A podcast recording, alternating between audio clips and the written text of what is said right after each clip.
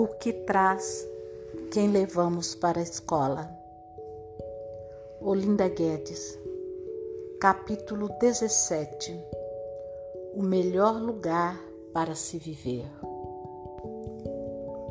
Meu Deus, faz tanto tempo. Provavelmente devo ter levado o caderno, lápis, um pãozinho com chimia numa sacola de algodão branco feito pela minha mãe. E no meu coração levava um sonho especial: aprender a ler, escrever, ser gente grande e uma professora maravilhosa. As nossas cozinhas têm ficado cada vez menores. Não sei por que razão queridos engenheiros e arquitetos. Não sei quem fez essa encomenda para vocês. Por favor, devolvam as nossas cozinhas grandes, onde possamos de novo preparar uma refeição com toda a família em volta. Porque agora, se a cozinheira esquecer a elegância e o jeito gueixa de ser, nem ela cabe mais na cozinha nossa Adélia Prado, mineira de Divinópolis, poetisa romântica, maravilhosa e irreverente, com o dom da palavra e da sabedoria, afirma que o grande prazer do casamento também acontece na cozinha. Veja que delícia de poesia. Casamento.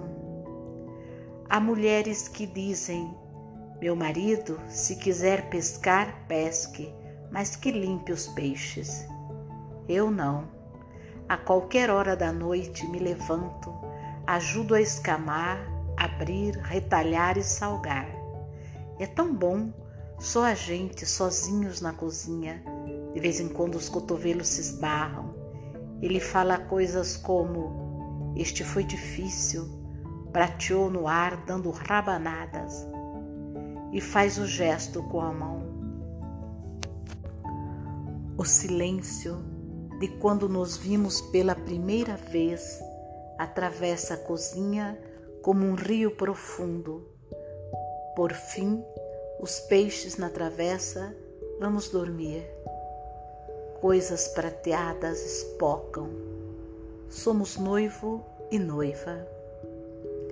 É na cozinha que o amor também é cultivado em torno dos alimentos que se transformam, do sal, açúcar, farinha, ovos, leite, fermento que resultam em pão.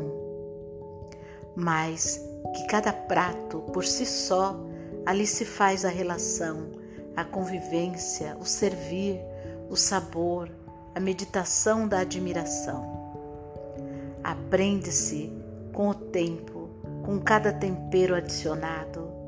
É o sistêmico mostrando sua força, a soma de quem somos. Talvez em cidades pequenas ou no meio rural, esta não seja a realidade, mas nas grandes cidades as pessoas não cabem mais dentro de suas casas. Elas cabem no shopping cabe nos ambientes externos de lazer e consumo, mas não cabem nas suas casas, porque a casa vai ficando cada vez mais estreita e o lugar mais confortável, mais bonito e o principal lugar da casa é ocupado pela televisão.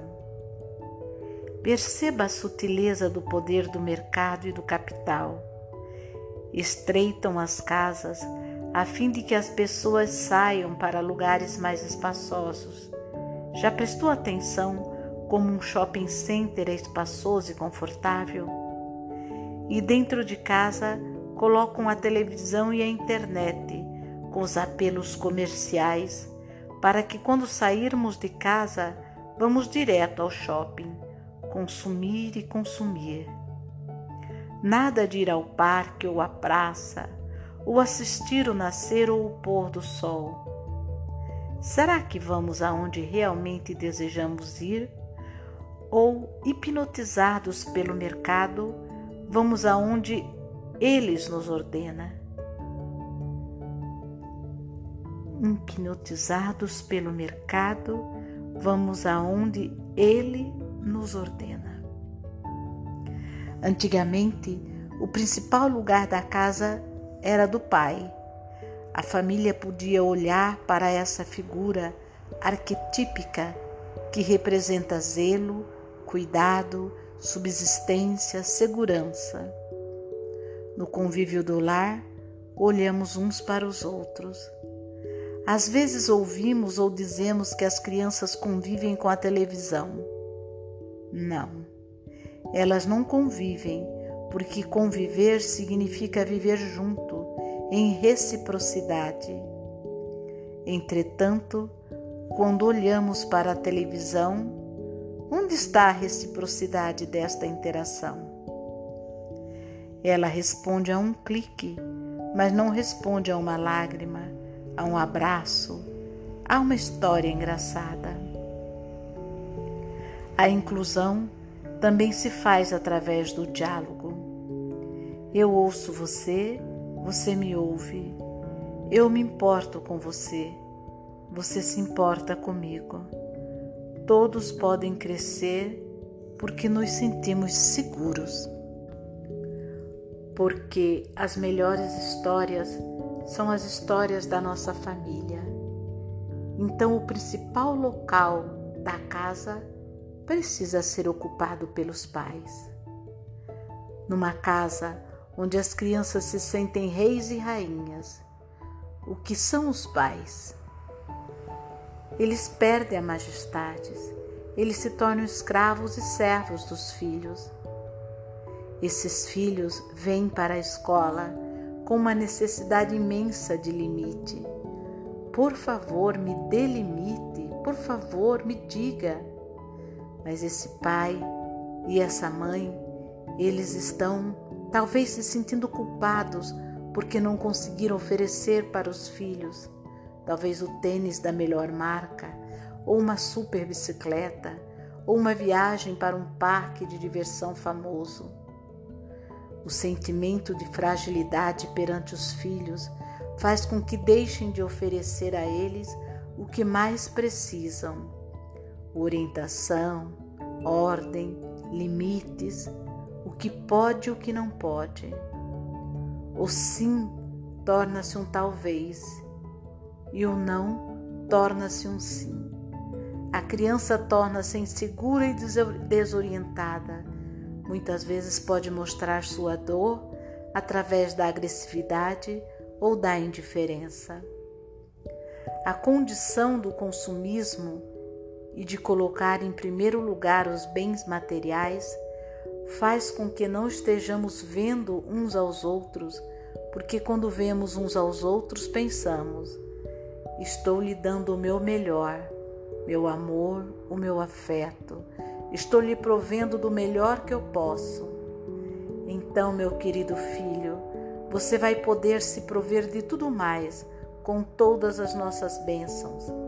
Mas eu sou o seu pai, eu sou a sua mãe.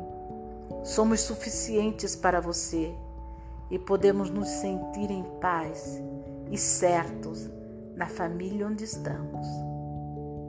Tem uma máxima que é uma lei também dos sistemas, que é a ordem.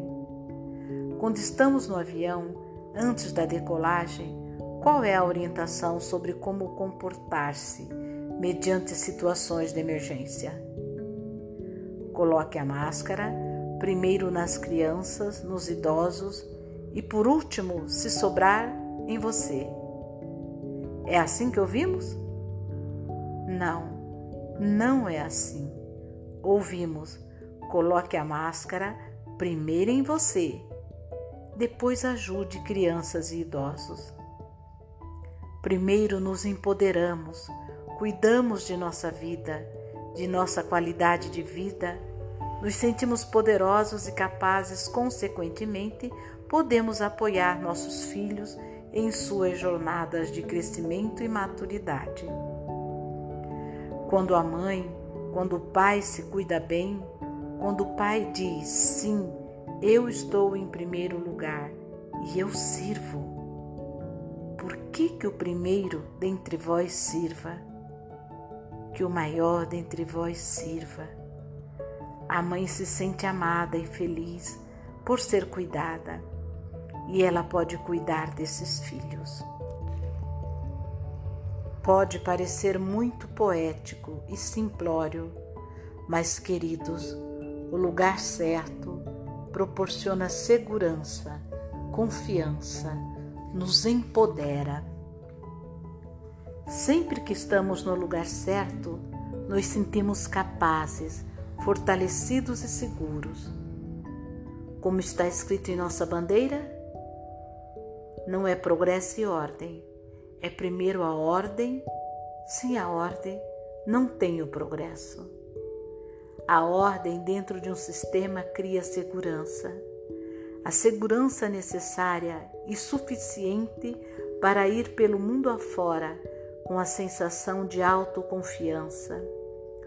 Urge recuperar essa condição extraordinária, não só da prosa dentro do lar, e recuperar uma sensação extraordinária de lar, de meu lar, nosso lar, de cuidar do lar, de cuidar dessas crianças, de usufruir do lar, da vida familiar. Cada vez mais confio que a educação precisa caminhar de mãos dadas com a saúde, por exemplo. Imagine quando uma mãe, quando a família não se sente poderosa para parir, ela não se sentirá poderosa também para amparar. É preocupante quando a taxa de cesariana no Brasil passa de 80%. Se a casa deixou de ser o melhor lugar para vivermos, como nossas crianças vão se sentir seguras na escola? Claro, na escola elas vão brigar, agredir, lutar, porque estão buscando segurança a qualquer preço. Voltar para a casa. É fundamental voltar para o lar, voltar para o coração, para a essência do ser amar a si mesmo, porque se para nós também há um lugar no amor, podemos sim, portanto, amar ao outro. Às vezes o outro é o nosso filho, e antes de amar o filho, amar nossa vida, nosso ser, quem somos, amar a gente. A gente não vai ser alguém depois que concluir o pós-doutorado a gente não vai ser mais gente depois que ganhar na Mega Sena. Finalmente, então, vamos poder nos amar. A gente é a gente agora.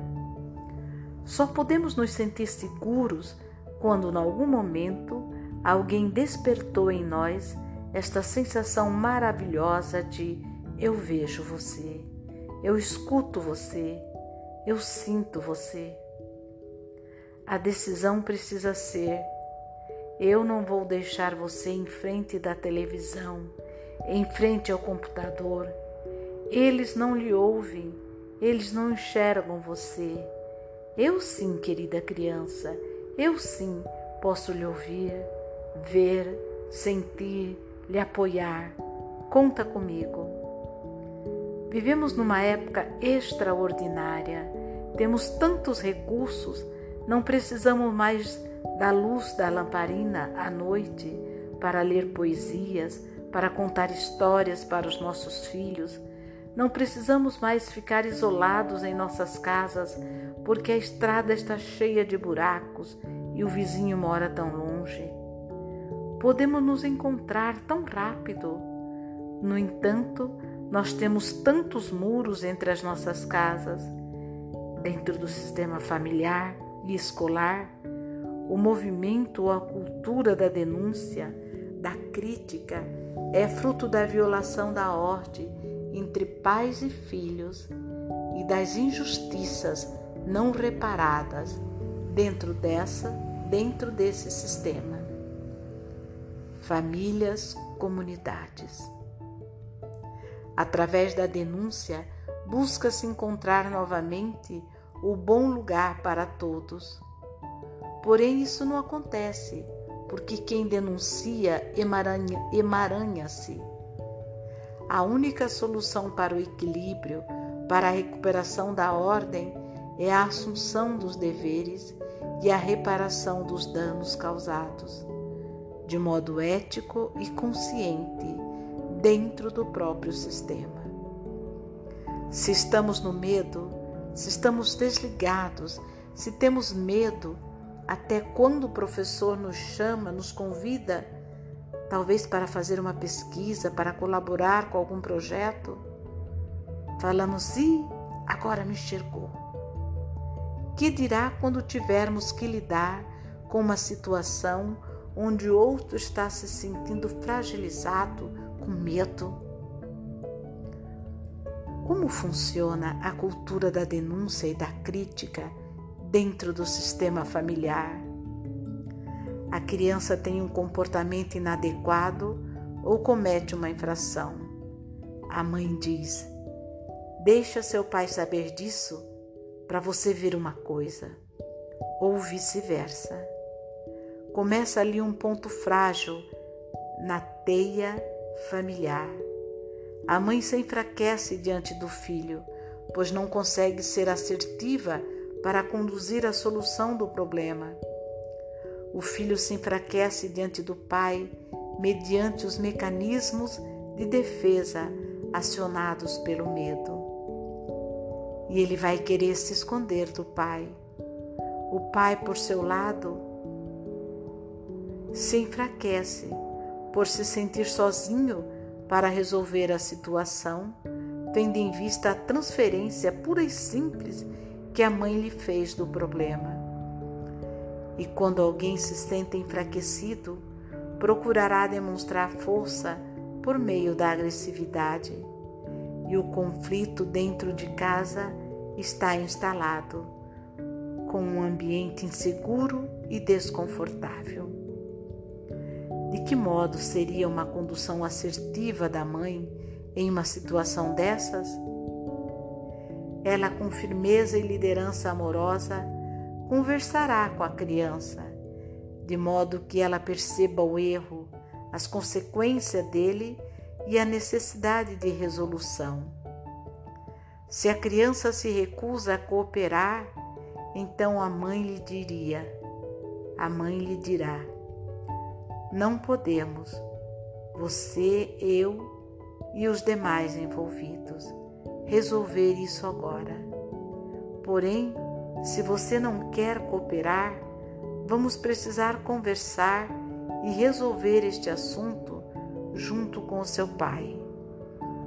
Você sabe que temos em nossa família princípios e normas aos quais todos nós observamos e nenhum de nós tem o direito de infringir. Esta situação precisa e será resolvida. Você decide se agora ou se vamos precisar aguardar a chegada do seu pai. E então, se a criança prossegue não cooperando, assim que o pai estiver presente, o assunto será trazido para a resolução. E então, a criança estará diante da mãe e do pai para resolverem a questão. Percebam que a mãe não transfere o problema, mas, junto com o pai, estão fortalecidos para promoverem a educação da criança com firmeza, sabedoria e amor. Queremos que as crianças experimentem paz na escola Entretanto, com a postura da denúncia, com referência a algo negativo que a criança fez, falamos: Eu vou contar para seu pai que você fez isso. Entretanto, em uma cultura de paz, a postura deve ser de maturidade, de respeito, equilíbrio e ordem. Se a criança tem um comportamento inadequado, do tipo bater em um coleguinha ou qualquer outro, que não necessite imperativamente da presença de seus pais, a atitude de maturidade do professor, da professora, do adulto que está com essa criança, no momento será de Eu não vou contar para seu pai que você fez isso. E procederá a conciliação entre as crianças. Caso a situação necessite da presença dos pais, então a atitude será: você irá dizer aos seus pais que tem uma pendência sua aqui na escola e que eles precisam vir a ajudar a resolver. E lhes dirá tudo o que perguntarem. E eu os espero aqui. Caso a criança omita a situação e não chame seus pais, somente então a escola entrará em contato direto com a família. E diante de um comportamento assertivo da criança, a postura será: seus pais ficarão muito orgulhosos de saber que você fez isto. Mariane Frank, uma educadora apaixonada, maravilhosa, no alto de suas sete décadas de vida, de vida afirma: as crianças são nossas, elas não são do governo, elas não são somente dos pais. Essa criança que está diante de nós, ela é nossa, ela pertence a nós. Então, junto com a Carta dos Direitos Humanos, por uma questão de equilíbrio, precisamos escrever outra carta, a Carta dos, de, dos Deveres Humanos. E a ordem sempre é: primeiro se cumpre o dever, para depois se exigir direito. E dentro da abordagem sistêmica, é dever do grande assegurar que o pequeno tenha acesso ao que é seu por direito. Toda situação de desordem acontece pelo desequilíbrio entre o dar e o receber. Esse desequilíbrio atrapalha o fluxo da vida, vai criando emaranhamentos. O primeiro dever humano é respeitar e honrar o destino do outro, é escutar o outro, é de parar por um instante e dizer: sim, eu vejo você. Eu estou aqui com você agora. É importante tudo mais o que eu tenho para fazer, mas você é mais importante que tudo.